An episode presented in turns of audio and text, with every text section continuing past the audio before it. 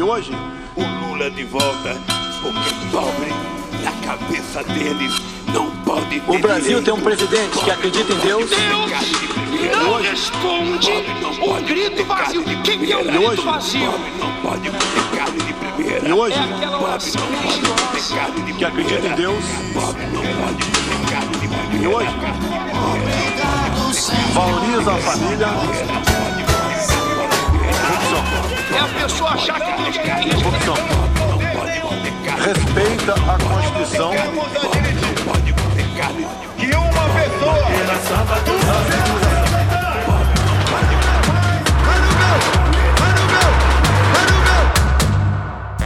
Hola, sean bienvenidos a Cuenta Regresiva, el podcast sobre el proceso electoral presidencial en Brasil que va a ocurrir el próximo 2 de octubre.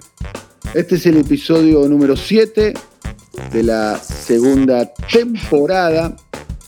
Mi nombre es Daniel Tonietti y estoy aquí en la ciudad de Buenos Aires y me acompaña desde Brasilia Darío Piñotti. Darío, ¿cómo estás? Amigo Daniel, buen séptimo episodio, buen proceso electoral, bélico, militar. ¿Quién dirá si el 2 de octubre, cuando haya elecciones, el mundo estará en llamas o habrá paz? Bien, es uno de los tantos interrogantes de este momento contemporáneo tan diverso, tan eh, rico y en un punto tan angustiante. Estamos empezando a controlar una pandemia, el evento sanitario más importante de los últimos 100 años, casi arañando, eh, tratando de llegar a lo que es la pospandemia.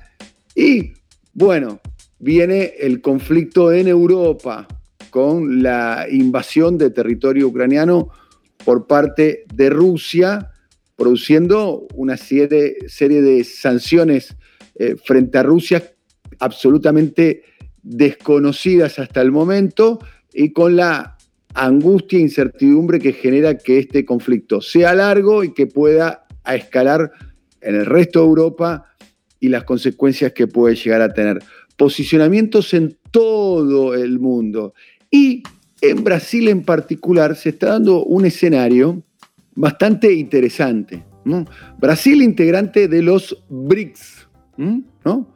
Brasil, Rusia, eh, India, China, el BRICS final con esa S final es cuando en la última etapa se sumó a Sudáfrica y esa fantasía en un momento que llegó a tener la Argentina de que el BRICS eh, en el momento sea BRICSA eh, y, y la A final pueda llegar a ser de Argentina, donde en ese foro internacional de países, llamémoslo, emergentes, fuertes, sin Europa, sin Estados Unidos, ahí se solidificó un vínculo entre el que era el entonces presidente Luis Ignacio Lula da Silva, Lula, y eh, Vladimir Putin, que continuó cuando estaba Dilma Rousseff como presidenta eh, de, de Brasil.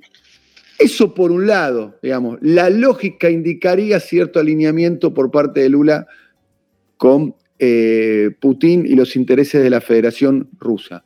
Por otro lado, estamos hablando un candidato, luego presidente de extrema derecha como Jair Bolsonaro, que ni siquiera permitió la llegada de la vacuna rusa Sputnik a territorio brasilero, que no recibió la homologación como para que se pueda aplicar y que ha mantenido eh, históricos eh, distanciamientos con Rusia.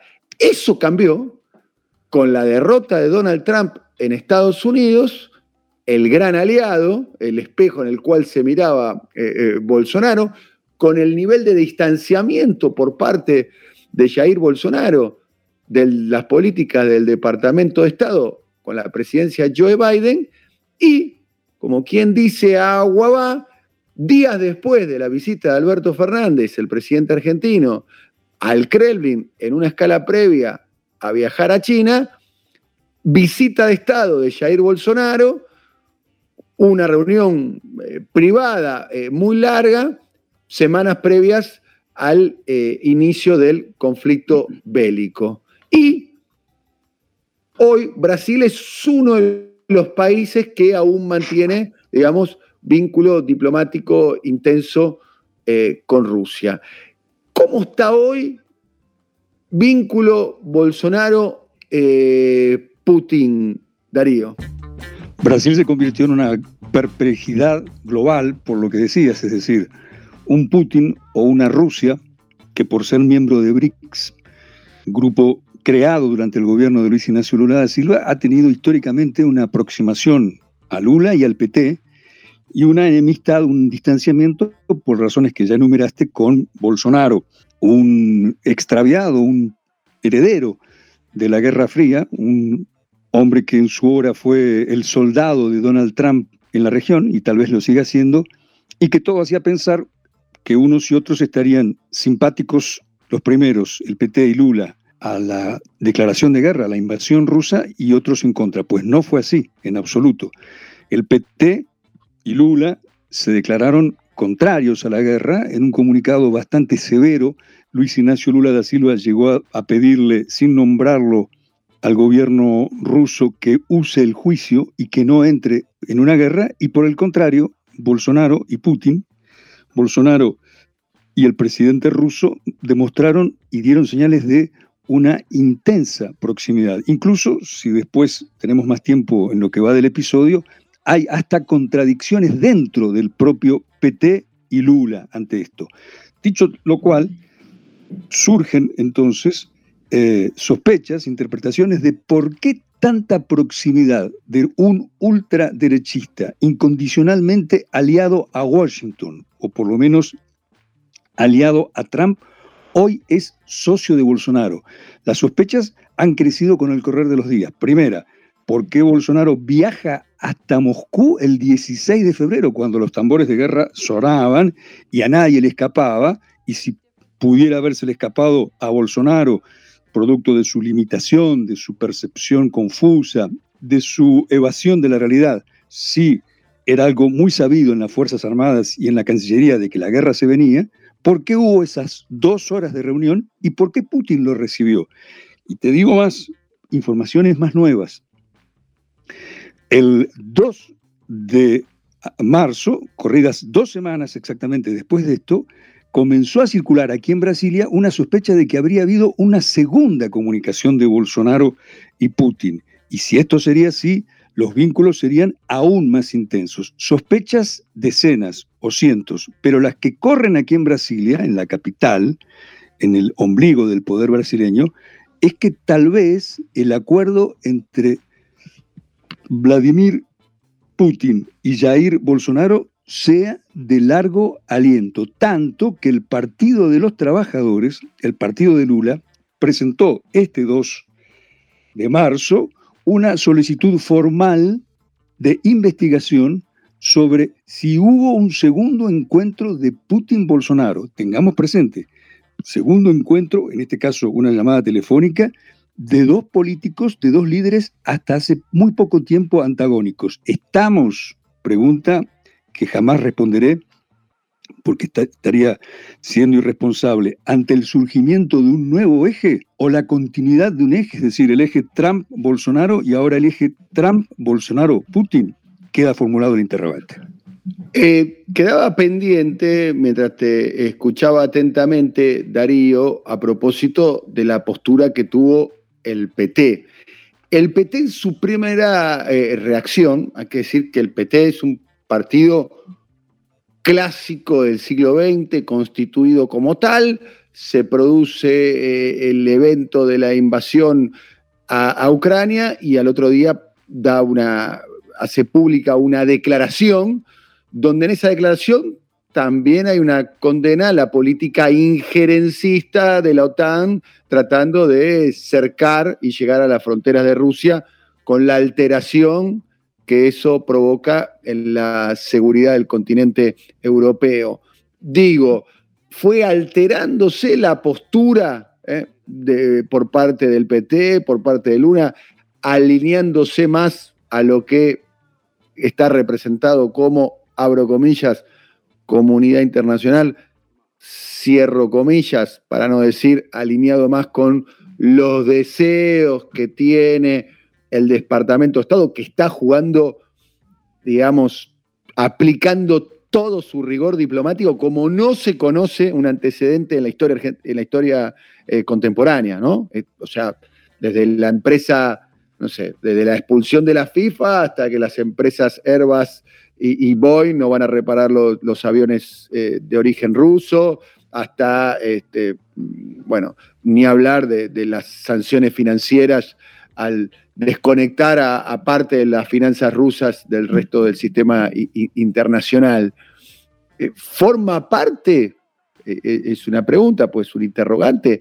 ¿Está más el PT más alineado con las posturas del Departamento de Estado?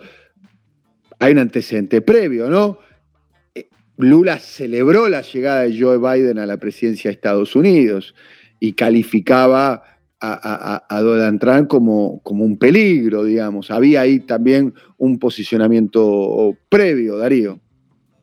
Lo dijiste, gestándose, verbo en gerundio. Es un proceso de mutación cuando líderes, cuando desde Moscú y desde Washington se habla de guerra mundial, se habla de amenaza atómica, estamos frente a un momento de densidad histórica inusual. Algo hablándole, siendo alcaroso la cuestión, y en Lula esto impactó con la gravedad que los hechos suponen. En un primer momento, como decías, la respuesta transmitida en un comunicado del PT y de legisladores del PT fue la clásica de la relación centro-periferia, es decir, un país en vías de desarrollo, sujeto desde siempre a su vinculación de subordinación al imperio norteamericano, eh, emitió un comunicado como uno entiende cualquier líder político de izquierda o democrático popular de América Latina lo hubiera hecho, diciendo, cuidado, que estamos frente a un proceso que fue parido por la OTAN, cercando a, Rusia, avanzando sobre países que fueron parte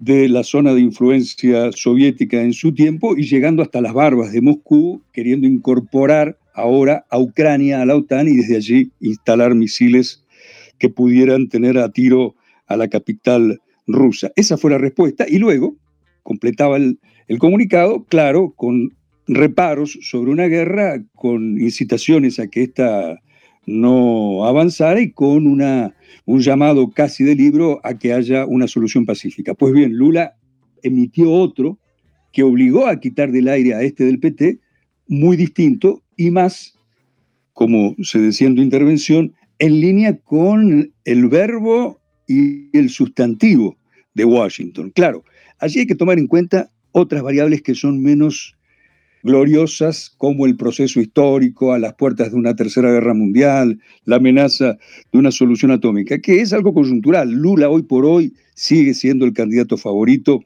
a vencer las elecciones del 2 de octubre y sus declaraciones son casi las de un prepresidente o alguien que está próximo a volver al Palacio del Planalto, algo que, como hemos dicho muchas veces, será un camino minado, pero en fin, en condición de tal habla Lula y en condición de virtual futuro canciller habla Celso Amorín, quien ya ocupara la jefatura de la política externa en los dos gobiernos de Lula. Y de allí que sus palabras sonaron muy bien en Washington y sonaron muy bien en el establishment brasileño, sea mediático, sea financiero, aquellos sectores de poder que habían vetado el derecho a Lula a ser candidato en el casi golpe de 2018. Es decir, Lula, en contradicción con Bolsonaro, con posiciones que en una lectura de manual resultan paradójicas, por decirlo sencillamente, Lula en contra de Putin y Bolsonaro a favor, claro que esto es algo sencillo, dicho en una línea, no es tan así, y por otra parte, Lula poniendo en caja, encuadrando a su Partido de los Trabajadores. Es decir, el efecto Putin en Brasil no solo quitó de carril al vínculo derecha-izquierda, sino quitó de carril, desencajó a lo que hubiera sido previsible en la relación del Partido de los Trabajadores y su líder histórico y candidato favorito a las elecciones de octubre, Luis Ignacio Lula da Silva. Bien, dos datos eh, acabas de dar que me gustaría poner en relieve. Uno es eh, Celso Amorín, eh, quien fuera canciller de Lula y quien fuera además eh, eh, el hombre que instrumentó, que aplicó la política exterior de Lula muy multilateral, muy multipolar, ¿no? bueno, de hecho, gran parte del lavallato, ya lo hemos hablado acá, está basado sobre la mirada que tenía Lula sobre el rol de Brasil en el mundo y el rol de las empresas brasileras eh, en el mundo. ¿eh? Caso Odebrecht no es uno solo, no es Odebrecht América Latina, sino que Odebrecht también tenía la pretensión, financiado por el Banades brasilero de Lula, de promover obras en África, en Asia y demás. O sea, imaginarse un eh, Brasil global. El hombre que ideó, que planificó y que llevó adelante eso fue Celso Amorín. Acaba del dato que si llegase Lula a ser presidente, cosa que es probable, ahora lo vamos a ir desarrollando con el tema de los últimos estudios de opinión pública, las encuestas, Celso Amorín sería el próximo canciller, o por lo menos es la especulación que se hace ahora que nos trae vos, Darío. Otra cuestión, que lo veníamos analizando hace tiempo, primero como una especulación periodística, ahora ya casi como una certeza, ¿no? El vice de Lula será Gerardo Alkin, ya lo dijimos en los capítulos anteriores, claramente, un giro, claro giro hacia el centro, ¿no?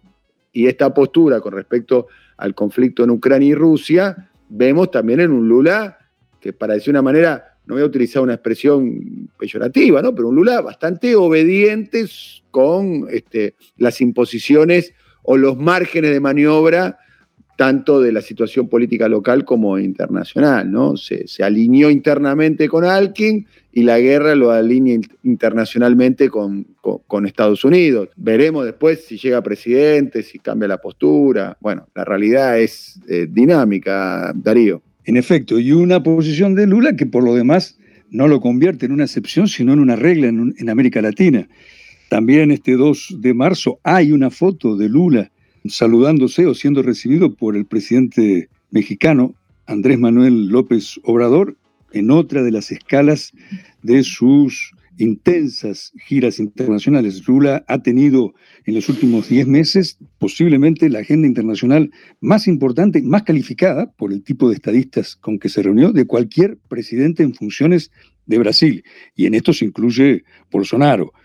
Paréntesis, entre los rumores que abundan en Brasilia, ciudad de trascendidos si los hay, es que lo que entre las razones, no la más importante, que llevó a Bolsonaro a cometer la temeridad de viajar hasta Moscú el 16 de eh, febrero, insisto mucho en el 16 de febrero, porque esto fue exactamente ocho días antes de la ofensiva rusa, es decir, cuando la guerra estaba a punto de ser, es que no tiene Bolsonaro prácticamente nadie en el mundo que lo reciba. Y esta foto de Lula y López Obrador, llena de símbolos, lo que se ve detrás de ellos es un mural, posiblemente uno de los gigantescos, bellísimos murales del Palacio Nacional, la sede del gobierno en la Ciudad de México. Tal vez, la foto recién me llega, aquel mural muy conocido, icónico de la historia cultural de México, un mural de Diego Rivera sobre la epopeya del pueblo mexicano y la epopeya de la revolución, dos líderes nacionalistas, dos líderes populares, con el símbolo quizá más bonito, más estético de la Revolución Mexicana, ambos coincidiendo, López Obrador y Lula, México y Brasil, las potencias latinoamericanas en el no a la guerra, en el sí a una paz inmediata, y es cierto, también, ambos en contra de las sanciones comerciales y económicas contra Rusia. Es decir, no se puede decir a libro cerrado que López Obrador y Lula se han vuelto incondicionales de Washington porque sus diferencias las hay. Y solamente un agregado, un pie de página, muy comprensible la posición de López Obrador en esto de no disentir en grado sumo con Washington, sabiendo el tipo de relación de sumisión, de imposición a la que México ha estado, ha estado condicionado históricamente y mucho más en las últimas décadas respecto de la Casa Blanca. Bien, vamos al tema encuestas, estudios de opinión pública. ¿eh? Los estudios de opinión pública que, circulan siguen dándolo a Lula primero en las encuestas, pero se produjeron algunas novedades. ¿Como cuáles? Ahora las va a desarrollar más y las va a precisar Darío. Sigue Lula primero, recorta y sube eh, Bolsonaro Se pincha Sergio Moro y sube un poquitito, no para terciar, no le alcanza, todo indicaría que va a ser devorado por la grieta electoral, eh, Ciro Gómez. Y el resto, el resto hasta ahora, eh, Doria y los que pueden estar circulando eh, del PCDB, todos candidatos casi, podemos decir, testimoniales. Bajó un poquito Lula, subió un poquito Bolsonaro, Darío. En efecto, pero esto es, si no una tendencia, una constante en el último mes o en los últimos 45 días. Queremos decir lo siguiente, en todas las encuestas, por supuesto, estamos hablando de la industria de la opinión pública, no todos los sondeos son producidos de buena fe, no todos son producidos con calidad de medición, pero cuando todos coinciden, incluso los más fiables, por ejemplo, el diario Folia de San Pablo, la encuestadora Datafolia, que tampoco está eximida de algunos pecados en su historia, pero cuando hasta Datafolia lo indica, algo está pasando. Y también se sabe, se escucha eso aquí.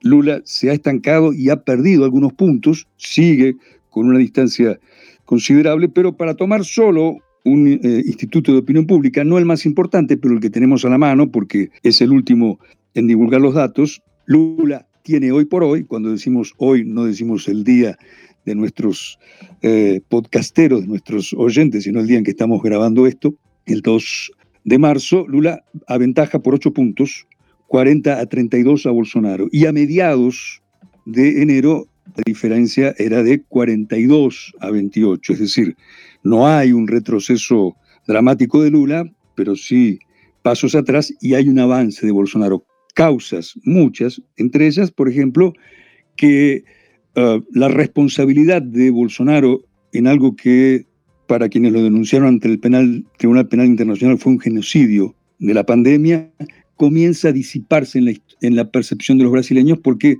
los índices de contagio y los números de fallecimiento están cayendo y el gobierno a partir de eso, el gobierno de Bolsonaro se propone en las próximas semanas, tal vez antes de Semana Santa, pasar de un sistema, de, una caracterización de pandemia a epidemia y esto evidentemente hace que aquellos disconformes con el gobierno sean menos. Otra de las razones, y en esta hay carga pesada, es que el gobierno está haciendo un uso absolutamente irresponsable, no por responsabilidad fiscal, sino por algo que en muchos casos roza lo delincuencial, en el uso de recursos del Estado para financiar su campaña electoral. Solo cito un ejemplo para ilustrar.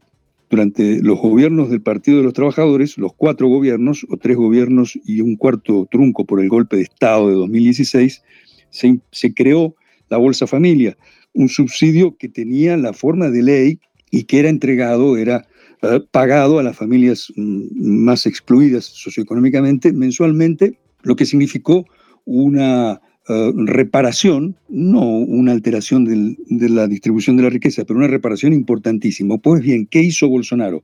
Mató a la Bolsa Familia, dejó de ser un derecho a la Bolsa Familia, creó su propia Bolsa Familia y ahora esta solo estará en vigor hasta diciembre de 2022. Un día después no existe, el, 30, el primero de enero de 2022 no existe, pero con un monto que prácticamente la duplica, es decir, terminó con un derecho y creó un subsidio en el peor sentido de las palabras populista. No estamos hablando del populismo desde eh, la percepción neoliberal, sino en el populismo clásico militar, la demagogia pura para vencer una elección. Con esta hay otras varias medidas, como por ejemplo el pago de las deudas de estudiantes pobres con universidades privadas y junto con ello cientos de millones de dólares, que en reales son muchos más, destinados a quienes verdaderamente son el partido de Bolsonaro y quienes le, le garantizarán, si el que finalmente decide dar un golpe de Estado, y hay que decirlo con todas las palabras, si él decide dar un golpe de Estado,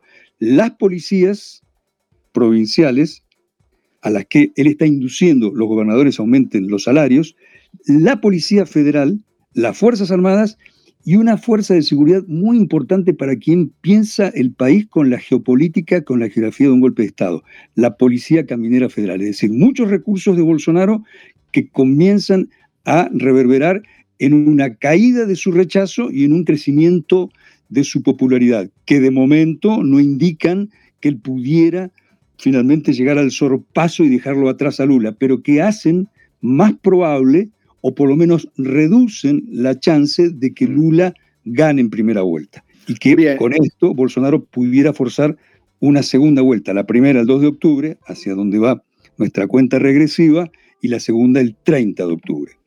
Bien, repasando un poco, los estudios están indicando, encuestas, Lula alrededor de 40 puntos de intención de voto.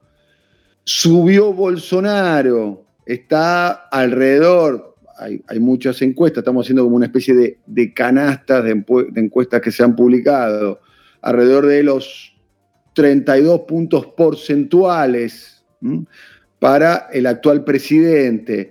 Y el tercero y el cuarto, que son los que ya lo, hemos anunciado, son los que pretenden ocupar la tercera vía, Ciro Gómez, que subió cerca de siete puntos, podríamos afirmar, los votos de Ciro Gómez son mucho más afín a, Lula, y con cuarto, con seis puntos, que no termina de arrancar, Sergio Moro que uno podría imaginar, eh, los votos de Sergio Moro son más afín a Bolsonaro. De hecho, Ciro Gómez fue ministro de Lula y Sergio Moro fue ministro de eh, Bolsonaro. ¿Mm?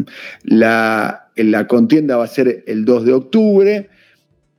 La novedad, y esto es lo que nosotros estamos aquí tratando de desarrollar y tratando en la medida de lo posible con los elementos que tenemos, de explicar es que Lula se estancó y Bolsonaro está empezando a recortar distancia.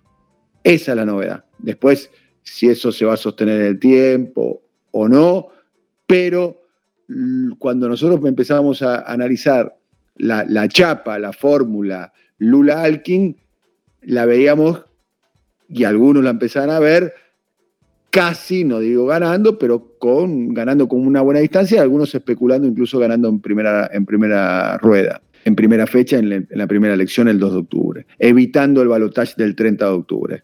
Ahora pareciera ser que ese escenario está variando. Bueno, para saber el desenlace, obviamente ustedes tienen que hacer, ¿qué es lo que tienen que hacer?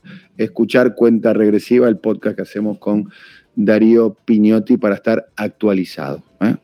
Bien, para cerrar, escuchen un poco de Legión Urbana, banda clásica emergente del rock de los 80 en Brasil, que tuvo como gran estandarte a Paralamas, a RPM, entre otros, y a Legión Urbana.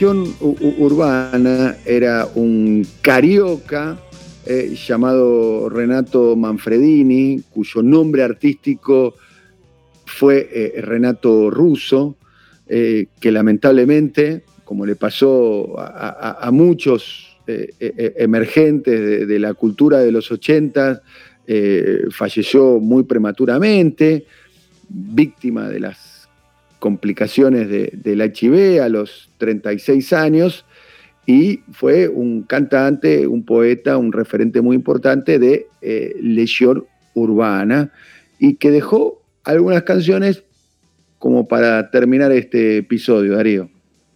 Sí, entre ellas, y no estoy hablando de que he hecho una selección rigurosa porque apenas soy un oyente aficionado, me parece que en estos tiempos en los que suenan los tambores de guerra, en los que eh, ya centenas de personas han muerto en la invasión rusa sobre Ucrania, el tema titulado El Señor de las Armas es tal vez una buena ilustración musical, un tema que, como vos decías, escrito por un carioca, que de todas maneras, carioca de Río de Janeiro, es expresión del por entonces incipiente rock político en Brasil, otro de los oh, referentes, por usar una expresión más propia del largo político, fue Casusa, también fallecido tempranamente y de SIDA.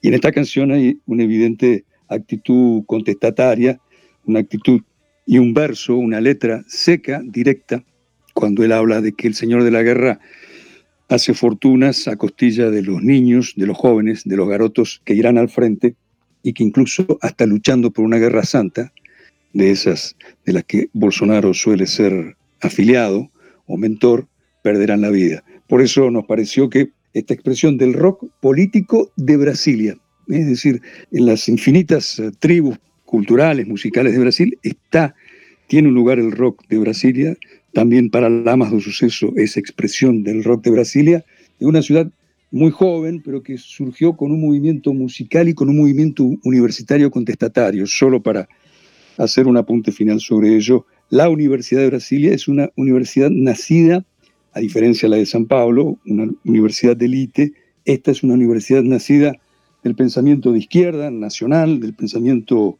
democrático, de intelectuales como Darcy Ribeiro, una universidad que tuvo varios de sus dirigentes estudiantiles secuestrados y algunos incluso desaparecidos. De ese mundo cultural, de ese mundo político, este tema, el Señor de las Armas.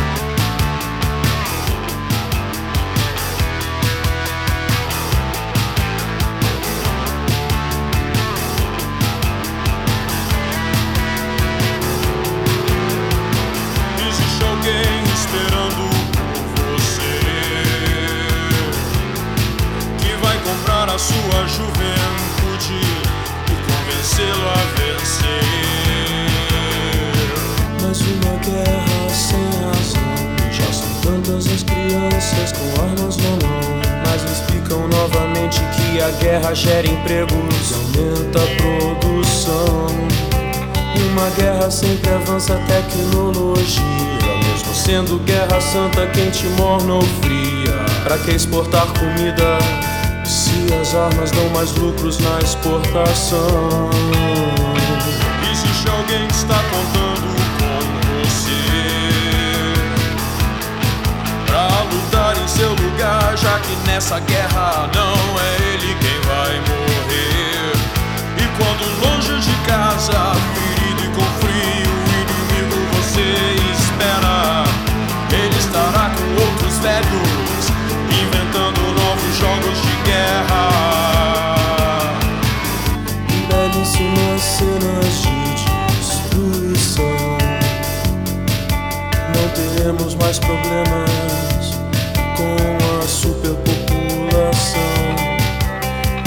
Veja que uniforme lindo fizemos pra você.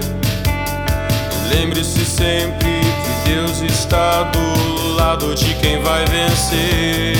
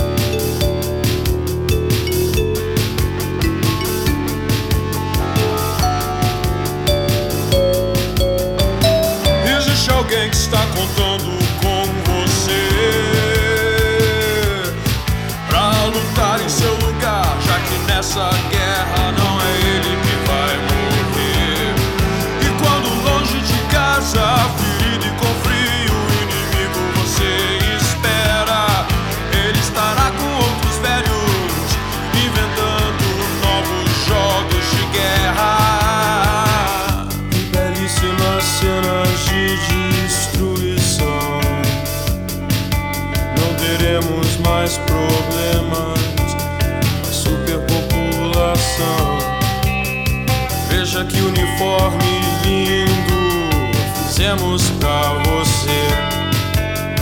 Lembre-se sempre que Deus está do lado de quem vai vencer. O Senhor da guerra gosta de crianças. O Senhor da guerra não gosta de crianças. O Senhor da guerra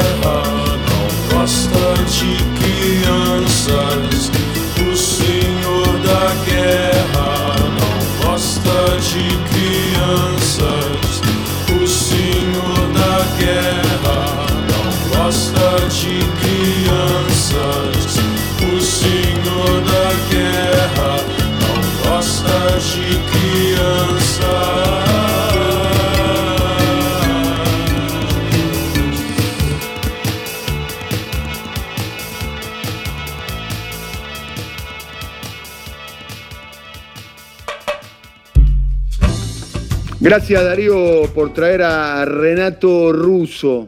eh, me, me moviliza el rock de los 80 con, con- con Paralama, con Barón Mermelio, con RPM, que no era más frívolo, para decir de una manera. eh.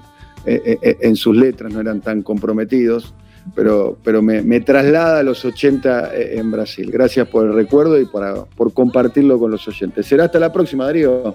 Amigo Daniel, hasta la próxima con esta música que, con esta letra que ciertamente fue premonitoria y tal vez hasta dramática. Un abrazo a todos.